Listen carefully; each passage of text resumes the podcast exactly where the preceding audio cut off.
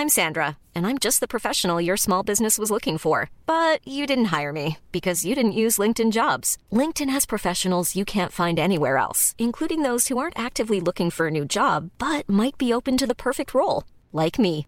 In a given month, over 70% of LinkedIn users don't visit other leading job sites. So if you're not looking on LinkedIn, you'll miss out on great candidates like Sandra. Start hiring professionals like a professional. Post your free job on linkedin.com/people today.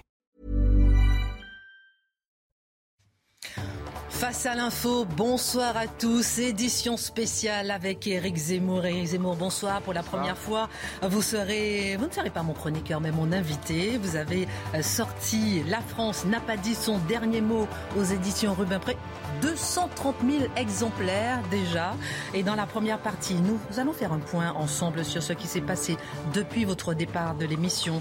Ensuite, je vais accueillir à tour de rôle deux intervenants pour débattre avec vous. Tout d'abord, Henri Philosophe, écrivain, homme de gauche. Il vous a interpellé dans la presse après votre séquence sur le retrait de voile à Drancy avec cette femme qui se prénomme Rachida.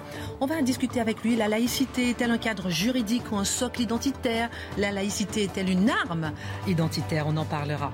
Et puis dans la troisième partie, quel projet économique faut-il pour la France? Je vais accueillir Denis Oliven, dirigeant, chef d'entreprise, écrivain, homme de gauche, européiste, libre-échangiste. Quelle part du libre-échange dans la désindustrialisation de la France? On va parler de l'Europe, on va parler des dépenses publiques françaises, on va parler du rôle de l'Europe et puis on va parler aussi du climat.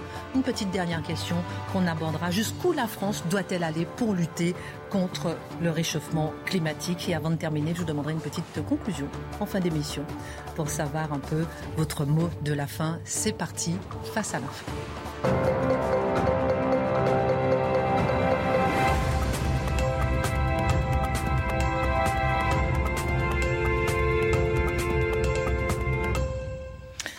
Éric Zemmour, vous étiez à cette place, éditorialiste, journaliste. Maintenant, vous êtes passé de l'autre côté, vous êtes devenu un homme engagé. Qu'est-ce qui a changé entre le Éric Zemmour éditorialiste, journaliste, qui était avant, en face à l'info, et celui que je reçois ce soir? Ah, Pour moi, rien.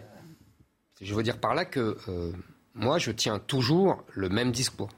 Je dis toujours les mêmes choses. Je fais toujours la même analyse euh, de la situation du pays et euh, je fais toujours le même diagnostic qui entraîne évidemment une certaine politique. Mais ce qui est vrai, ce qui a changé, c'est le, regard des autres. Le regard euh, des médias, le regard euh, du public, le regard des téléspectateurs quand je passe dans des émissions de télévision, le, regard des politiques.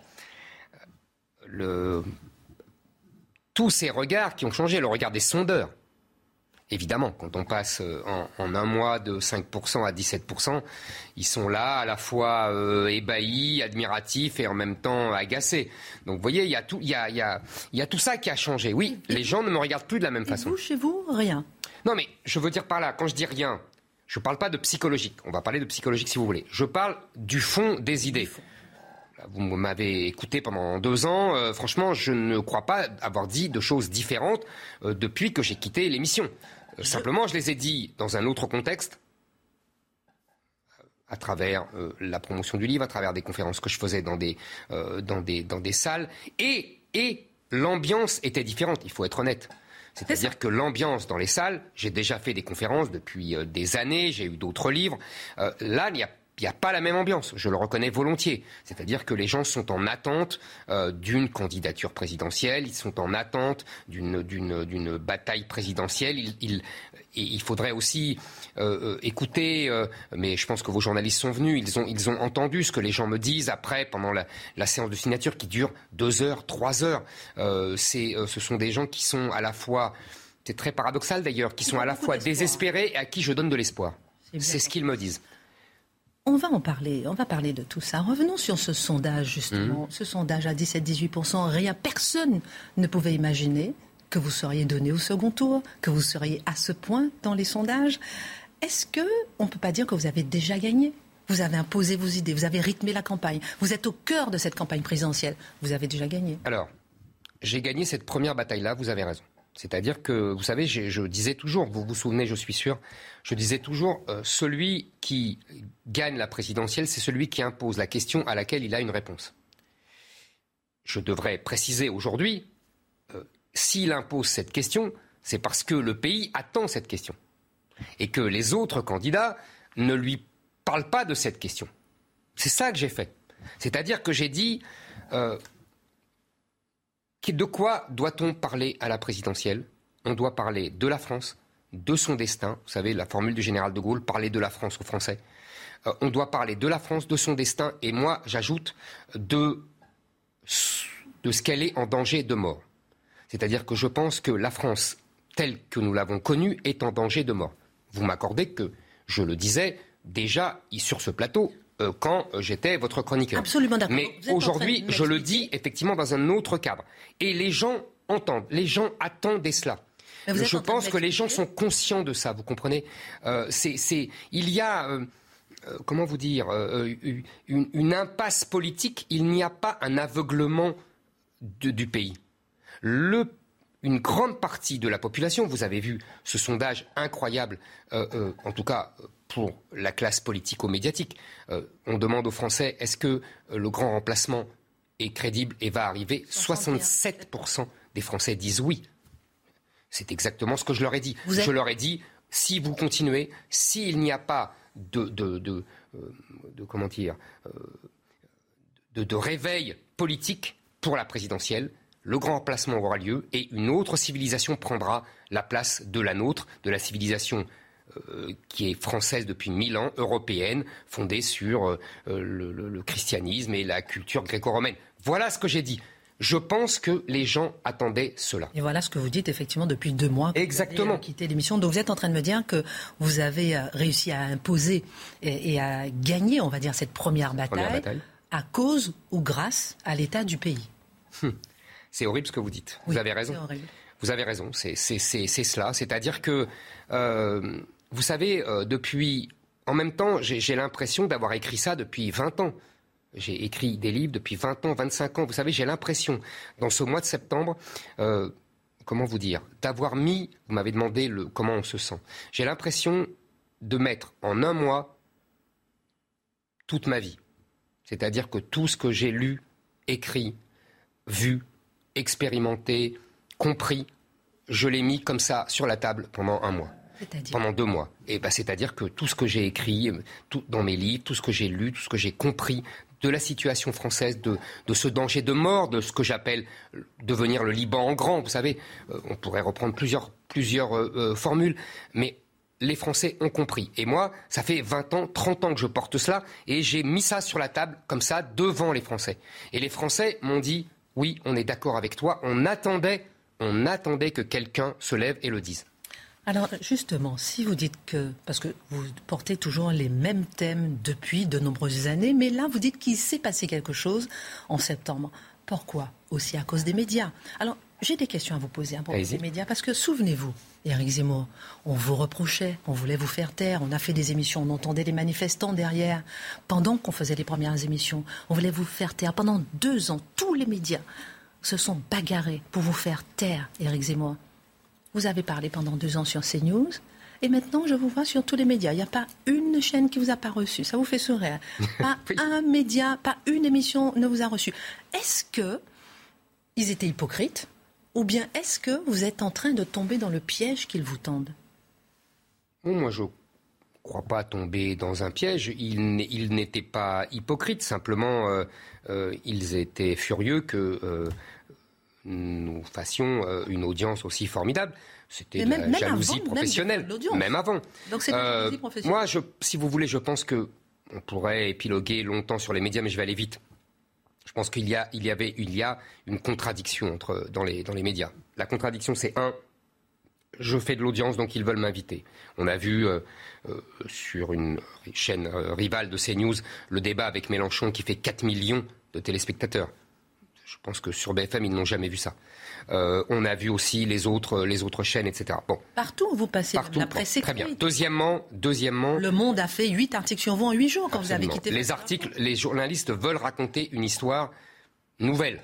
ils, n'avaient pas envie de s'ennuyer avec ce qu'on leur promettait, c'est-à-dire euh, un débat de second tour entre Marine Le Pen et Emmanuel Macron, qui était, qui était gagné d'avance pour Emmanuel Macron. Donc, ils n'avaient pas envie de s'embêter. Et en même temps, c'est là où leur contradiction, globalement, les journalistes me détestent, non pas personnellement, je pense, mais idéologiquement.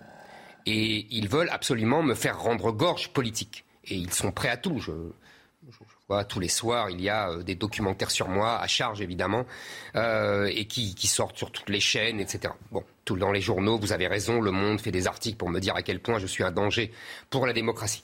Je pense que cette contradiction médiatique est aussi une des, causes de euh, ce mois de septembre et d'octobre. On a l'impression que c'est pour mieux vous embrasser, pour mieux vous étouffer. Je dirais même que, est-ce qu'on n'est pas tombé dans, est-ce qu'on n'est pas devenu un peu dans le système Avant, vous étiez hors système, euh, toujours sur les médias, et maintenant, est-ce que vous n'êtes pas justement, vous jouez pas le rôle de celui qui va être le candidat face à Macron, celui qui va permettre à Emmanuel Macron de gagner? C'est ce que dit tout le monde. Est-ce que vous n'êtes pas en train de tomber dans ce jeu qui est en train de forger la victoire d'Emmanuel Macron? En fait, y a, bah, vous savez. Euh, la victoire d'Emmanuel Macron était programmée avant que je ne rentre dans ce jeu comme euh, un chien dans un jeu de qui? Euh, la victoire d'Emmanuel Macron, elle était programmée parce que tout simplement pour deux raisons simples. Marine Le Pen était promise à un second tour. Je vous rappelle qu'elle faisait 28% avant les vacances d'été. Bon. Et tout le monde savait qu'elle allait perdre. On se souvenait de son débat calamiteux de 2017, même ses électeurs s'en souvenaient, même ses électeurs avaient été humiliés par cette prestation.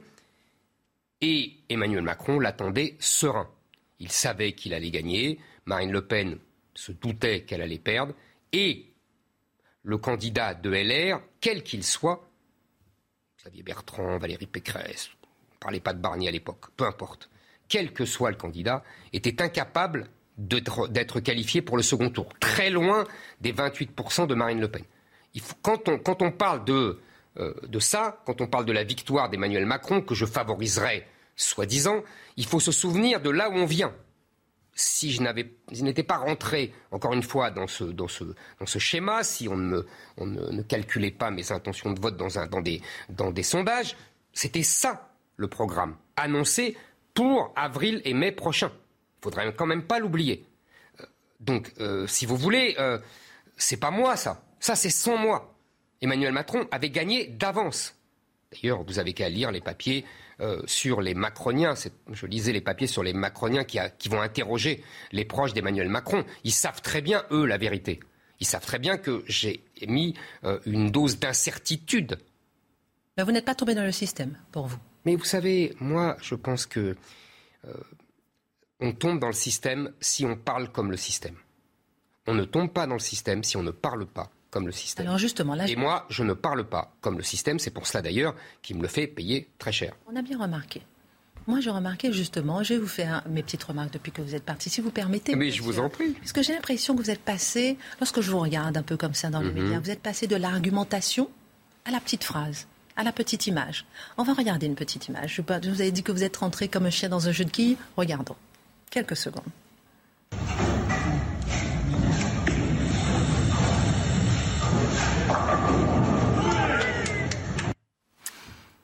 Belle image. Oui. J'ai réussi, j'en avais raté trois ou quatre avant. Hein. Bon, là, vous voulez. c'est pour ça que j'étais content. non, mais on dit, voilà, il gagne, il est. Et voilà. Il oh, faut bien s'amuser un peu. Oui, je suis d'accord. Mais Eric Zemmour, entre nous, je vous dis, je me suis dit, tiens, est-ce qu'il n'est pas tombé dans la petite phrase, la petite image Vous voyez ce que je veux non, dire mais on, a la... Moi, j'ai vu l'habitude d'avoir Eric Zemmour dans l'argumentation, dans le combat, dans le débat. Et là, excusez-moi, bravo pour le, le bullying quand même, Vous voyez ce que je veux dire Oui, bien sûr. Mais, mais attendez. Euh, je revendique le droit aussi à la plaisanterie, à la gaminerie. Euh, c'est comme cette histoire de, fusil que je pointe sur les journalistes. Je, Parlons-en. Je, pense qu'on a le droit aussi de plaisanter, de rigoler un peu, de se détendre. Vous savez, c'est c'est pas facile. Euh, je, vais de ville en ville, euh, je fais des discours, je réponds aux journalistes qui me, qui me posent dix mille questions. Je reste, je crois, tout le temps dans l'argumentaire, même quand je réponds à tous les journalistes. Donc, je m'autorise, oui, une, une, détente, une plaisanterie. voilà, c'est un clin d'œil. C'est pas le fond de l'affaire. Je crois que personne n'est dupe. Personne n'est dupe, mais ce sont des images qui restent, comme l'image justement de l'arme à Millipol. Mhm, mhm. pendant qu'on parle justement, lorsque vous pouvez pointer cette arme sur les journalistes, est-ce que c'est pas de la naïveté politique? Je reviens, Éric Zemmour, sur mhm. cette image parce que ce n'est pas l'image qu'on a en général de vous. Avant, justement, ces deux mois qui se sont écoulés. Mais vous savez, on, je vous répète, je, je, plaide le droit à, la plaisanterie. Il n'y a pas de limite à la plaisanterie? Je sais pas. Non, mais lorsque vous êtes en engagé politique, il n'y a pas de limite à la ben, Je ne pense pas, moi. Mais comme quoi, vous savez, euh, peut-être que je sous-estime, et je l'apprends au fur et à mesure, euh, à quel point, euh, grâce à ce que vous avez dit, c'est-à-dire les sondages, etc., à quel point maintenant chacun de mes gestes, chacun de mes gestes, pardon, chacun de mes mots est l'objet d'un examen sourcilleux et d'attaques systématiques. C'est vrai que je le découvre. Euh, maintenant, euh, bon, bah voilà, euh, il faut l'accepter. Je pense que, je pense que vous savez que les Français ne sont pas dupes. C'est-à-dire que je pense qu'ils savent très bien distinguer la blague, la blague même potache, même de mauvais goût. À la limite, je vous l'accorde. Même la blague de mauvais goût, avec l'argumentation, le sérieux, le, le, discours sur la France dont je vous parlais tout à l'heure. Il y a l'écume et il y a le fond. Je pense que les gens, contrairement aux médias, les médias, vous savez, euh, c'est un moloch médiatique. J'ai retrouvé cette formule-là, vous allez rire, euh, elle est d'Emmanuel Macron en 2016. Il dit il faut alimenter le moloch médiatique. Il a raison. Le moloch médiatique tente de vous dévorer. Donc, vous voyez, bon. C'est ce que je vous disais tout à l'heure. Est-ce que vous n'êtes pas en train de dévorer Où est l'argumentation? Je pense, par exemple. Mais l'argumentation est tout le temps là, Christine. Écoutez mes discours, écoutez mes réponses aux journalistes. J'argumente et je ne lâche pas un argument, je vous assure. Mais vous, vous le savez très bien. Donc c'est vrai qu'il y a ces images, c'est vrai que c'est, je vous dis, c'est des instants de détente.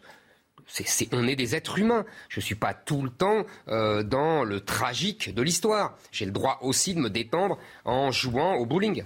Pas dit que vous n'avez pas le droit de détendre. Je me dis, est-ce qu'il n'y a pas une limite à la détente? Ça, c'est ma question. Et Eric Zemmour, par exemple, lorsque vous dites que vous avez le droit de vous détendre, par exemple, lorsque vous dites euh, Malène Chapas, c'est une imbécile, pour vous, là non plus, vous n'avez pas été trop loin? Non. D'accord.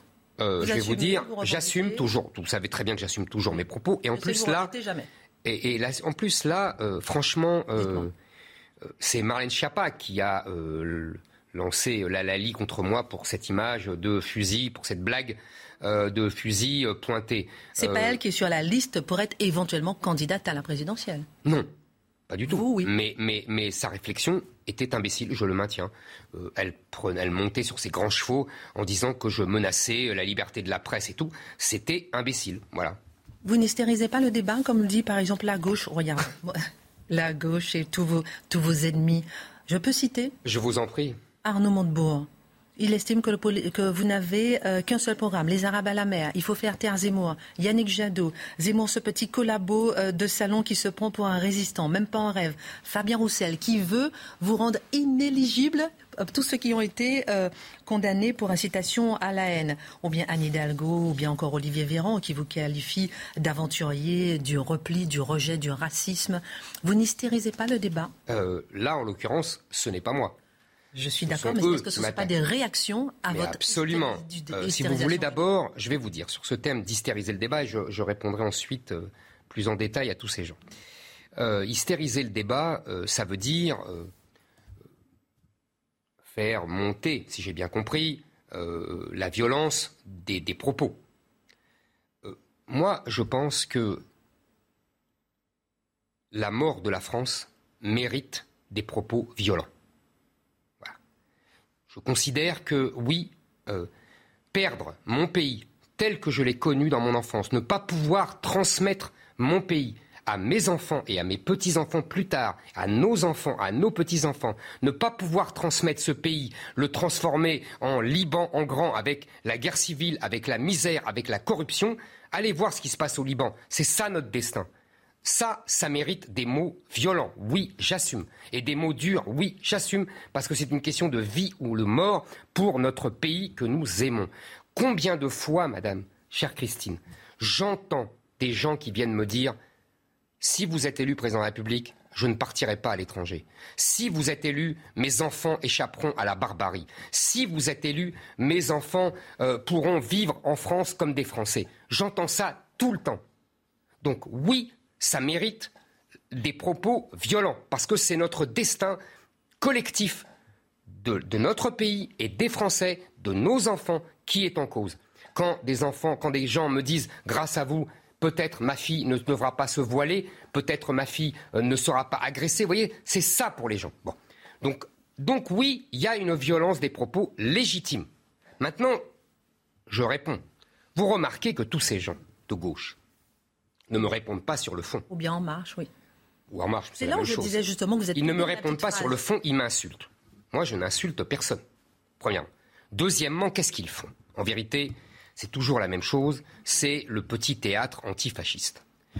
Vous vous souvenez, je dis, j'ai raconté ici comment Staline avait inventé ce théâtre antifasciste et comment il avait dit que tout adversaire des communistes devait être traité de fasciste. Je vous ai apporté, j'espère qu'on la montrera à l'antenne, je vous ai apporté cette magnifique affiche de 1958.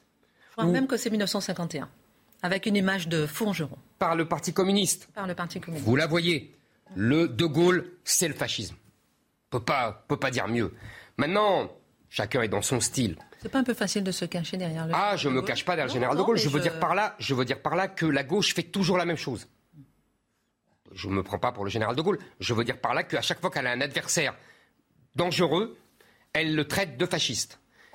Maintenant, tous ces gens de gauche qui se révèlent des grands gaullistes devant l'éternel, j'écoutais euh, la grandiloquence grotesque de Darnaud Montebourg, d'un avocat toujours en quête d'affaires, euh, qui jouait aux gaullistes. Mais M. Montebourg est un gaulliste de bar Monsieur Montebourg est socialiste. Et les socialistes ont toujours combattu le général de Gaulle. Les socialistes en 58, M. Montebourg n'était pas né, criaient que de Gaulle était un fasciste, que de Gaulle était le Duce, Mussolini, que De Gaulle était le général Franco. Ça, c'est les grands frères de M. Montebourg, qui se prend maintenant pour un grand résistant. C'est la Chambre de Front Populaire qui a voté les pleins pouvoirs au maréchal Pétain.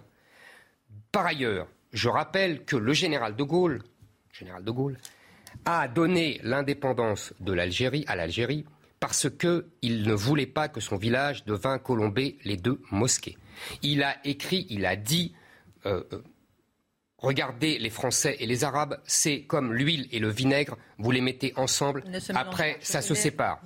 Il a dit, est-ce que M. Montebourg est gaulliste? Est-ce que M. Montebourg est l'adversaire du général de Gaulle? Est-ce qu'on est dans la même situation aujourd'hui dans la société, Éric Zemmour? Est-ce qu'il n'y a pas une limite peut-être à certains propos? C'est une question que je vous pose. Une limite à certains propos, puisque c'est ce qu'on vous reproche, d'aller trop loin dans vos propos, d'hystériser. Je comprends ce que vous dites et j'entends bien lorsque vous dites qu'on vous traite de fasciste. J'entends bien que c'est révoltant. Après, est-ce qu'il n'y a pas... Je prends l'exemple de Donald Trump. Donald Trump euh, qui n'a pas été réélu. Est-ce qu'il n'a pas un peu déçu son courant de pensée en ayant des mots justement parfois trop violents? Je ne pense pas du tout.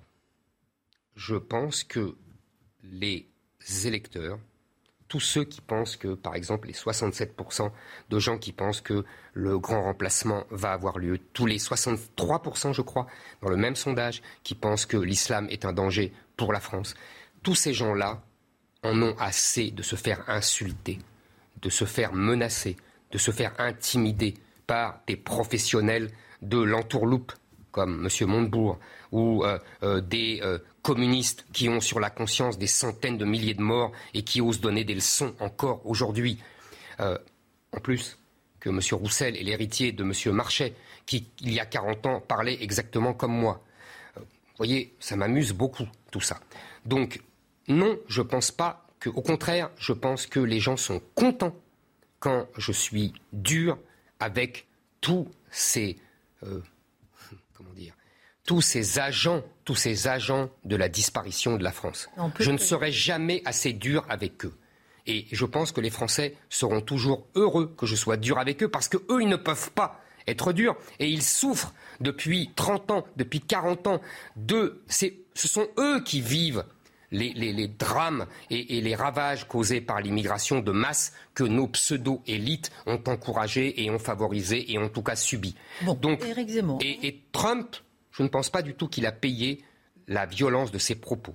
Voilà à payer d'autres choses. Je vous avais déjà posé sur le plateau, est-ce que vous êtes raciste? Moi j'entends raciste, xénophobe, mais vous recevez, là même aujourd'hui, vous recevez un raciste, un xénophobe, un homophobe.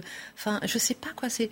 Vous savez, ma chère Christine, les mots, il ne faut pas vous laisser avoir. Ah non, les mots ne veulent, les mots ne veulent plus rien dire. C'est-à-dire? Raciste, qu'est-ce que c'est raciste? On en avait déjà parlé, je m'en souviens très bien.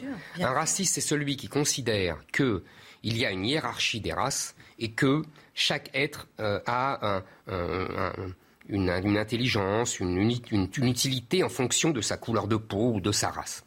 Je rappelle d'ailleurs que le concept de race est au départ un, concept scientifique ou pseudo-scientifique euh, de militants de gauche progressistes au XIXe siècle qui veulent détruire l'image universelle du catholicisme. Vous savez, nous sommes tous fils d'Adam et Ève. Faut, faut, pas oublier ça. Donc vous vous défendez d'être. Et donc moi, moi, je ne pense pas qu'on soit supérieur parce qu'on est blanc, noir, jaune, etc. Donc je ne suis pas raciste. Et je dirais autre chose. Euh, le racisme aujourd'hui, qu'est-ce que c'est devenu dans leur vocabulaire? C'est devenu simplement vouloir défendre sa culture, son identité, ses mœurs. Et je, je m'appuierai sur euh, le plus grand anthropologue français du XXe siècle, Claude Lévi-Strauss qui, vous savez très bien, c'est à lui que l'UNESCO, en 1945, après la guerre et après euh, les drames euh, du nazisme, avait demandé un texte qui s'appelait Race et Histoire sur le racisme. Et dans un autre texte, M. Lévi-Strauss, quelques années plus tard, disait. D'anthropique? D'anthropique, et dans un autre texte aussi qu'il avait fait pour l'UNESCO, que le racisme, c'était uniquement ce que j'ai dit. C'était mesurer les crânes, c'était euh, regarder la, taille des yeux, etc mais que on avait chaque culture, je cite M. Lévi-Strauss, chaque culture avait le droit de rester sourde aux valeurs de l'autre. Chaque culture a le droit de défendre sa spécificité, ses mœurs, son identité. Ce n'est pas du racisme, ça. C'est au contraire pour le bien de l'humanité, pour le respect de la diversité dont on nous rebat les oreilles tout le temps. Eh bien, euh, si vous voulez, la diversité humaine, c'est aussi que la France reste la France, parce que c'est comme ça qu'elle apporte au monde. C'est pas en devenant un 51e État islamique. Non, en, restant la France, elle apporte au monde beaucoup plus. Il y a un décalage quand même, Eric Zemmour, entre ce que vous dites là, par exemple, l'image qu'on a de vous. Il y a un décalage, par exemple. Non, mais c'est vrai. Par exemple, quand vous expliquez, il y a un décalage entre les musulmans qui se sentent véritablement agressés par vous et lorsque je vous entends cette petite musique dire euh, euh, que vous n'avez rien contre le musulman, vous avez contre l'islam. Alors, il y a les, on aurait beaucoup de choses à dire, mais Henri Pignarus viendra vous attaquer un petit peu sur la laïcité et sur l'économie, on parlera tout à l'heure. En revanche, on vous traite aussi de misogyne. Je veux parler un petit peu des femmes. Ça vous fait sourire, mais on va regarder. Oui, oui, parce que c'est tellement stupide, mais, mais je vais vous répondre, bien sûr. Par exemple, là, depuis deux jours, sur les réseaux sociaux de ceux qui vous soutiennent, on a vu des images, on va les, les voir, des images de femmes qui soutiennent Éric Zemmour. Euh, j'ai regardé, je crois que c'est cette vidéo que j'ai regardée, 28 femmes dans cette vidéo euh, disent soutenir Éric Zemmour on dirait vraiment que là, il y a un comble, un, fossé à combler, euh, que vous avez quelque chose à vous reprocher. Que Non, je, ne pense vraiment pas. Euh, en tout cas, vous n'arrivez pas à vous faire entendre ou comprendre des femmes. C'est 25 millions d'électrices, 52% des électeurs sont des femmes. Euh, non, d'abord, d'abord, vous, vous exagérez. C'est-à-dire Vous exagérez. C'est-à-dire que je vous dis que je n'arrive pas à me faire entendre des femmes, c'est faux. il y a beaucoup de femmes, vous savez, vous vous devriez me suivre dans la rue, vous verriez, il y a beaucoup de femmes qui m'arrêtent et qui me disent Vous avez raison, continuez, on est avec vous, etc. Alors, c'est deux femmes sur trois dans le sondage de Elle mhm. qui disent qu'elles ont peur pour leurs droits si jamais vous arrivez au pouvoir. C'est qui? Euh, bah, Ce sont des femmes qui sont, je pense, euh, victimes de la propagande contre moi. Je, ne, je ne compte pas enlever le moindre droit aux femmes, au contraire. C'est, je pense que c'est moi qui protège le mieux les femmes. C'est-à-dire C'est-à-dire que tout simplement, euh, soyons sérieux. Tout est parti euh, d'un livre, il y a 15 ans, qui s'appelait Le premier sexe, euh, où, dans lequel j'écrivais deux choses, essentiellement. Je vous fais vite, évidemment, un résumé. Un, je regrettait la dévirilisation des sociétés, c'est-à-dire le fait que les valeurs féminines euh, prennent le pas sur les valeurs masculines, et je pense qu'il y avait un déséquilibre qui était rédhibitoire pour notre société. Et surtout, je dénonçais d'avance, avec 15 ans d'avance, euh, l'évolution du mouvement féministe euh, vers une volonté d'indifférenciation. le fait que, on voit bien ce que c'est devenu aujourd'hui, c'est-à-dire la fameuse théorie du genre, qui explique que le biologique ne compte pas, que vous n'êtes pas une femme, je ne suis pas un homme, que un jour vous pouvez être homme et qu'un lendemain vous pouvez être femme, et moi aussi. Moi, je pense que le biologique est déterminant, même si je ne sous-estime pas évidemment la force du culturel comme elles disent, mais je pense qu'un homme n'est pas une femme et qu'une femme n'est pas un homme. C'est tout ce que j'ai dit. Ça ne veut pas dire que je. encore incompris, Eric Zemmour. C'est ça. non, non, mais oui, mais oui, mais, mais c'est normal parce que vous avez vu la machine. Mais vous avez raison, je suis en partie incompris parce que vous avez vu la machine de propagande contre moi. Je ne compte pas, je le dis là ici, je ne compte pas enlever le moindre droit aux femmes. Ce n'est pas dans mon esprit. Et je, et je pense que les hommes et les femmes sont égaux, ont les mêmes droits, ont le même droit à avoir évidemment des études, un travail, ce, qu'elles veulent. Évidemment, je ne suis pas là pour enlever le moindre droit, mais je voudrais dire, je voudrais dire quelque chose. Euh, je pense qu'aujourd'hui, parce que cette querelle-là, c'est une querelle intellectuelle, ça m'amuse d'ailleurs parce que euh, euh, j'avais lu il y a quelques années le livre d'un livre de Léon Blum, un oublié aujourd'hui, qui s'appelait Du mariage. Et dans ce livre, on était dans les années 20, il proposait que les femmes aient la même vie sexuels libres avant le mariage que les hommes. Ça avait fait un scandale incroyable. Euh, on l'avait traité de pornocrate, etc. Euh, et en 1936, pendant la campagne, pour arriver, pour, il est arrivé au pouvoir avec le Front populaire, on lui reprochait encore ce texte. Donc ça m'amusait parce qu'il y avait, vous voyez, il m'arrive la même chose. Parce que je veux dire que les choses ont évolué depuis 15 ans. Aujourd'hui, qu'est-ce qui menace les femmes? Qu'est-ce qui menace leur liberté, qu'est-ce qui menace leurs droits, qu'est-ce qui veut les mettre sous une bâche qu'on appelle un voile ou un hijab, qu'est-ce qui veut les renvoyer à la maison, qu'est-ce qui les menace, qui leur crache dessus, voire qui les frappe quand ils sont en jupe dans les quartiers de banlieue et islamisés? Ce n'est pas moi. Au contraire, moi, je suis le seul adversaire de ces gens-là. Et je voudrais dire que les complices de ces gens-là, les alliés de ces gens-là, ce sont justement les féministes qui euh, euh, hurlent au racisme dès qu'on leur montre la réalité. Ce sont les, les, Clémentine Autain euh, et, autres, toutes ces féministes qui, qui, qui sont les alliés des ennemis des femmes. En vérité, moi je pense qu'il faudrait émanciper les femmes du féminisme. Je ne désespère pas, là, dans les mois qui viennent, de les convaincre. Je suis sûr de pouvoir les convaincre. Il y a encore du travail, je crois. Mais je suis là pour ça. On va faire une petite page actualité avant de passer à euh, juste un peu des réactions euh, sur l'actualité, puisque j'ai vu que vous n'avez pas, je crois, réagi à Sophie Petronin, ex-otage, puis libérée il y a un an en échange de 200 djihadistes. Elle est retournée au Mali. Son fils dit ne pas comprendre la polémique, où elle est jugée irresponsable. Je ne vous ai pas vu réagir. Sophie Petronin, Responsable, irresponsable? Bah, Je pense qu'au moins elle est cohérente. Elle a dit lors de sa première libération, qui nous a coûté 200 djihadistes, vous avez bien fait de le rappeler, qu'elle était devenue musulmane et que de toute façon il ne fallait plus l'appeler Sophie mais Mariam. Vous vous souvenez qu'elle s'était convertie à l'islam. J'y vois la confirmation de tous mes dires. Euh, cette femme, manifestement, est devenue musulmane et euh, elle est, elle n'est pas l'otage euh, des djihadistes, mais euh, leur ami et leur allié. Libre à elle.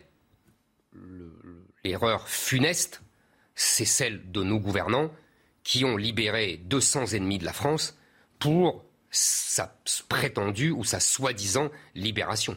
Elle n'était pas prisonnière, elle n'était pas otage, elle était l'amie euh, de ces gens-là. Grand bien lui fasse. On va continuer avec l'actualité aujourd'hui. LR, on a vu que les LR, il y a cinq euh, potentiels candidats euh, qui se sont, qui ont annoncé leur parrainage. On a vu euh, Barnier, Ciotti, Juvin, Pécresse pour rendez-vous donc pour le congrès du 4 décembre. Ils ont tous annoncé leur parrainage et vous, vous en êtes ah, Moi, je ne suis pas candidat aux primaires de LR. Hein. Je sais. pas des primaires, en plus c'est un congrès. Euh, c'est un congrès, c'est même pas des vrais primaires. Question, mais vous avez combien de parrainages vous euh, Je, 230 000 je ne m'occupe pas de ça. Je ne m'occupe pas de ça. Il y a des gens qui s'en occupent. Non, vraiment, vraiment, je ne m'en occupe pas. Euh, je ne m'en occupe pas, je ne vais pas vous dire ça, je, je n'observe pas cela, je suis ça de loin. Il y a des gens qui effectivement euh, s'occupent de cela. Euh, est-ce que je ne sais même pas. Je pense que oui, d'après ce qu'ils me disent, mais euh, voilà, je ne suis pas vraiment, je ne suis pas ça au jour le jour. Je rappelle que vous avez une petite conclusion à la fin. On va lui poser des petites. On a le temps. On a le temps. On a le temps. un dernier mot, ah, peut-être deux, deux, questions encore sur l'actualité. Mhm. Votre stratégie euh, de, de, de, de, taper sur le Rassemblement national, alors que vous prenez l'union des droites, est-ce que certains disent qu'on ne comprend pas de cette stratégie? Alors que, par exemple, le Rassemblement national, ils étaient le premier à vous, les premiers à vous défendre pour la liberté d'expression lorsque vous ne vous parliez pas, lorsqu'on voulait vous faire taire. Et on ne comprend pas, on a l'impression que c'est une petite trahison. Ah. Vous allez arriver à faire l'union des droites avec Je pense d'abord que, euh, oui, le, certains du Front National m'ont défendu pour ma, défendre ma liberté d'expression, c'est vrai. Ils n'étaient pas les seuls d'ailleurs. Il y a beaucoup de gens qui m'ont défendu à ce propos. Il y a beaucoup de gens qui sont venus témoigner à mes procès euh, et qui n'étaient pas du Front National. Mais, je voudrais dire deuxièmement que euh, moi, j'aime les gens du Front National, les militants, les électeurs évidemment, mais les militants. Euh, ce sont eux qui, en partie, regardaient cette émission. Ce sont eux qui achètent mes livres. Ce sont eux qui viennent dans mes conférences. Ce sont eux qui m'aiment. Et moi, je leur rends cet amour je pense qu'ils ont, vous savez, euh, ça n'a pas été facile pour eux depuis 20 ans, depuis 30 ans, depuis 40 ans. Euh, ils ont été ostracisés, euh, virés de leur boulot parfois. ils étaient obligés de se cacher, comme si c'était des pestiférés, uniquement parce qu'ils voulaient défendre la France. Maintenant, c'est l'extrême droite décomplexée? Je, Non, non, je vous dis, je vous dis, ces gens-là, moi, je les aime et je les défends. Et c'est justement, c'est justement pour cela que je fais ce que je fais si vous voulez bien comprendre la situation politique, le Front National est à la fois la victime et l'acteur d'un piège mortel tendu par Mitterrand il y a 40 ans et qui a fait des idées nationales patriotiques euh, l'exclusivité, le monopole euh, de euh, ce parti pour mieux l'enfermer dans un statut de paria. Et vous voulez les libérer? Exactement. Vous allez y arriver Que Dieu vous entende. Mais c'est ça mon objectif. C'est les libérer pour leur donner enfin la possibilité de défendre leur pays efficacement. C'est tout le drame, malheureusement, du Front National. Donc effectivement, oui, il faut rassembler tous ces gens. Il faut rassembler les gens de LR, euh, les gens de la droite qui ne se reconnaissent plus dans leurs candidats. Vous avez cité des candidats. Il y a par exemple mon ami Ciotti qui est très proche de moi. Mais il y a euh, les trois favoris, ce n'est pas du tout faire injure euh, euh, à Éric Ciotti, les trois favoris, il y a M. Juvin, les trois favoris sont évidemment Barnier, Pécresse et Bertrand. Les trois, ce sont les mêmes. Ce sont des candidats centristes. Euh, ils font campagne pour le congrès de LR, mais en fait, ils font campagne pour être le Premier ministre de Macron. Euh, si vous voulez, ce sont exactement les mêmes. Je pourrais détailler, on n'aura pas le temps. Je ne sais pas si euh, Xavier Bertrand il est si centriste que, ça lorsque Xavier Bertrand, vous savez à qui Eric Zemmour, sa conférence de presse. Mhm. Non mais attendez, attendez, attendez. Ne vous ne soyez pas dupes. Je suis sûr que les électeurs et les militants de LR ne le sauront pas. Là, depuis un mois, ils tiennent un discours complètement différent. Ça. de ce qu'ils sont et de ce qu'ils ont fait pendant 20 ans, 30 ans. Monsieur Xavier Bertrand a quitté LR parce qu'il trouvait que la ligne conduite par Laurent Vauquier était trop à droite. Là, il a fait une conférence de presse aujourd'hui sur l'immigration. Il a dit qu'il va faire un référendum sur l'immigration à l'automne 2022. Ben, il a dit qu'il y a triple frontière, qu'il mettra trois ben frontières. Oui, mais bien sûr, il va, départ, ah, il va tout inventer là. Je et la frontière nationale. votre, votre réaction sur C'est très bien, c'est très bien. Je suis ravi. Ils viennent tous euh, parler d'immigration parce que j'en parle. Ils viennent tous parler de cela. Même Monsieur Barnier euh, ose dire qu'il euh, faut supprimer le regroupement familial et qu'il faut faire une espèce de bouclier constitutionnel contre le droit européen. Monsieur Barnier, commissaire européen pendant des années, qui a défendu l'Europe fédérale. J'ai connu M. Barnier il y a 30 ans dans les réunions du RPR. Il se faisait houspiller, insulter. Donc vous faites bouger les lignes par les gaullistes. Et maintenant, maintenant il, il, il condamne et il brûle tout ce qu'il a adoré pendant 30 ans. Bon, Eric Zemmour, j'aurai encore plein de questions à vous poser, mais on va laisser la place à certains qui ont envie de vous euh, contredire sur la laïcité. On va en parler avec Henri Peña-Ruiz qu'on va recevoir euh, dans un instant. Il a fait une tribune dans Marianne. Il vous a interpellé en disant que vous salissez la laïcité. On le reçoit tout de suite. Retour sur le plateau de Face à l'info, édition spéciale avec Eric Zemmour. On a une première partie euh, de tête à tête Eric Zemmour. Vous aurez une conclusion dans un instant, d'une deuxième partie tout à l'heure avec Henri Ruilven pour parler euh, du projet économique pour la France. Et on reçoit Henri Peña-Ruiz. Vous êtes euh, philosophe, vous êtes un homme de gauche, internationaliste, universaliste. Vous avez écrit le dictionnaire amoureux de la laïcité chez Plomb. Et puis, vous avez écrit une tribune. Vous avez interpellé Eric Zemmour dans une tribune dans Marianne. Avait souhaité débattre avec lui. Et c'était le 25 octobre où Éric Zemmour s'est rendu à Drancy sur les lieux de votre enfance, Éric Zemmour. Et la séquence où vous demandez à cette femme qui se prénomme Rachida d'ôter son voile a beaucoup choqué Henri Peña-Ruiz qui dit que vous salissez la laïcité. Il dit que c'est une scène ahurissante, que vous êtes provocateur, vous êtes humiliant, que c'est une scène très dérangeante. Il dit que euh, lorsque vous dites que c'est ça la laïcité, lorsqu'elle enlève son voile, qu'il est très choqué, que ce n'est pas le sens de la laïcité et il dit aussi, l'état de droit laïque ne permet pas qu'on limite sans raison la liberté. Et c'est ce que vous avez voulu faire, Monsieur Zemmour, et que vous n'avez pas le droit de faire. Henri Peña-Ruiz est là pour le dire les yeux dans les yeux.